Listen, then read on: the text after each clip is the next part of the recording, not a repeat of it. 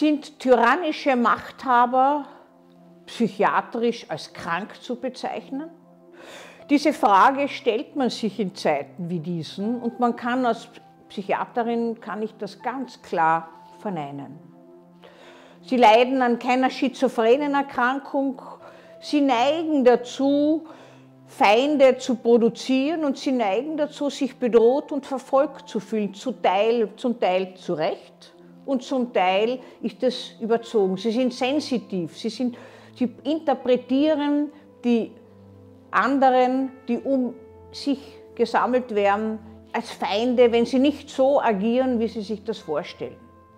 Man hat immer wieder versucht, Machtpersönlichkeiten psychiatrisch zu analysieren und diese äh, Analyse aller Distanz ist etwas, was ich persönlich nicht so gerne mag, weil diese Machthaber ja nicht in meiner Praxis waren.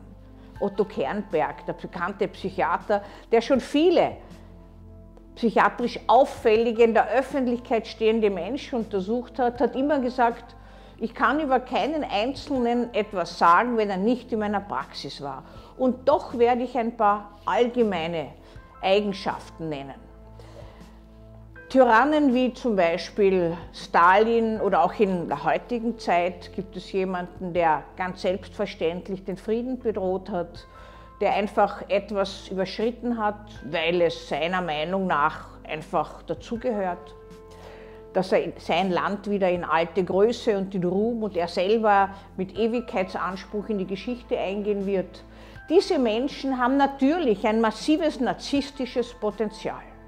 Sie sind Egomanen, sie setzen alles durch, sie teilen die Menschen in Gute und in Schlechte, in Feinde und in Unterwürfige, die sowieso keine eigene Meinung haben dürfen, weil es gibt nur eine Meinung.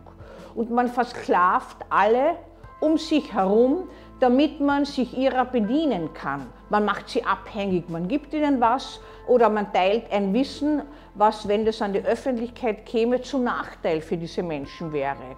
Also man hat ein Faustpfand in der Hand.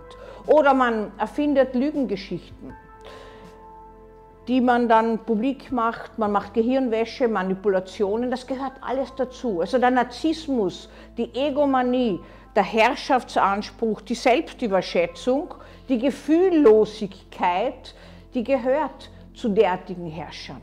Es gehört auch oft der Sadismus.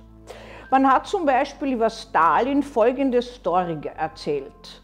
Man hat erzählt, es hat ihm unglaublich gefallen, wenn er Leute zum Tee eingeladen hat. Man, er hat aber nur oftmals nur zwei Gruppen von Leuten eingeladen, nämlich die, die ausgezeichnet wurden in seinem Regime für ihre Verdienste und die, die hingerichtet werden sollten. Und oftmals haben diese Leute beide Gruppen nämlich gar nicht gewusst, zu welcher Gruppe sie gehören. Und das soll ihm wahnsinnig getaugt haben. Also es ist so ein Sadismus, die Angst in den Augen dieser Menschen zu sehen und dann zu wissen, dich richte ich hin und dich zeichne ich aus und ich bin jetzt der Herrscher. Es ist so banal und es ist eigentlich Sandkistenspiel und es ist doch so schrecklich.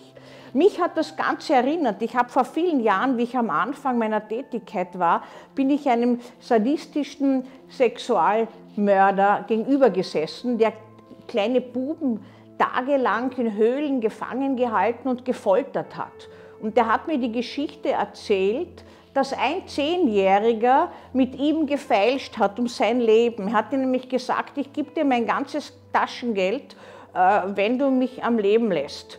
Und da hat er ihn so dahingehalten und hat er so ihn immer ein bisschen gequält, dass er ihm noch mehr Taschengeld gibt. Und das hat er mit, mir mit so fast lüsternen Augen erzählt und ohne zu bemerken ist mir eine Träne über die Wangen geronnen. Ich war tief gerührt über den Mut, aber auch über das Leiden dieses Kindes. Vielleicht auch überidentifiziert, weil mein eigener Sohn zu dieser Zeit gleich alt war. Und dieser Kindermörder sagt, Sie weinen. Ja, warum denn? Also er hat das gar nicht begriffen, dieses Leid. Es ist nur um seine Lust gegangen und es ist darum gegangen, dass das Kind nie gewusst hat, wann es hingerichtet wurde. Es ist dann erwürgt worden und er hat das Taschengeld natürlich trotzdem an sich genommen. Diese schreckliche Story fällt mir nicht ganz zufällig in Zeiten wie diesen wieder ein. Das heißt, es fehlt hier an Berührung, an seelischen Mitschwingen. Und doch dürfen wir nicht den Fehler machen, dass äh, diese Herrschernaturen überhaupt nicht berührt werden. Die können sehr äh, auch charismatisch sein, auch psychopathisch sein und andere mit dem, wie sie sind, verblöffen.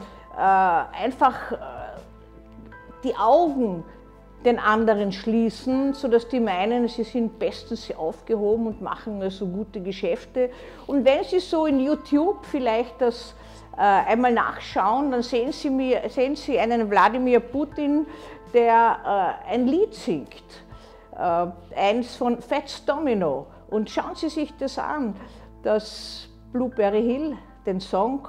Äh, und da werden Sie schwer äh, in die heutige Zeit hinüberkommen mit ihren Gedanken, weil das scheint so, als ob das ein anderer Mensch wäre. Und eigentlich ist es nur eine Facette. Also wir dürfen Menschen nicht von vornherein in Schubladen geben, aber wir müssen schon wissen, dass Herrschernaturen malign narzisstische Züge haben können. Das heißt, sie sind narzisstisch, sie können sadistisch sein, sie haben ein hohes Aggressionspotenzial und sie sind auch dissozial. Das sieht man in gehobenen Positionen, die Dissozialität viel schlechter, als wenn ein kleiner Dieb einen Rollmops stiehlt. Ja? Und alle schreien, Polizei, Polizei, äh, haltet ihn fest, den Täter. Wenn jemand das Vermögen von anderen äh, sich aneignet, Ländereien selbstverständlich sich aneignet, Grenzen nicht respektiert, ist das ein unglaubliches dissoziales Potenzial. Aber das wird gar nicht so benannt. Ein kleiner Blick in die heutige Zeit, womit wir konfrontiert sind. Maligne Narzissten hat es immer gegeben. Hitler wurde so bezeichnet, Stalin wurde so bezeichnet. Und es gibt also etliche in anderen Ländern, die ich gar nicht so nennen möchte, gibt es Menschen, die derart umgehen mit anderen. Oftmals allerdings selbst einen furchtbar grausamen Tod erleiden oder sich selbst das Leben nehmen, bevor sie einen Anschlag zum Opfer fallen, weil man will ja die Kontrolle über alles bis zum letzten Atemzug behalten.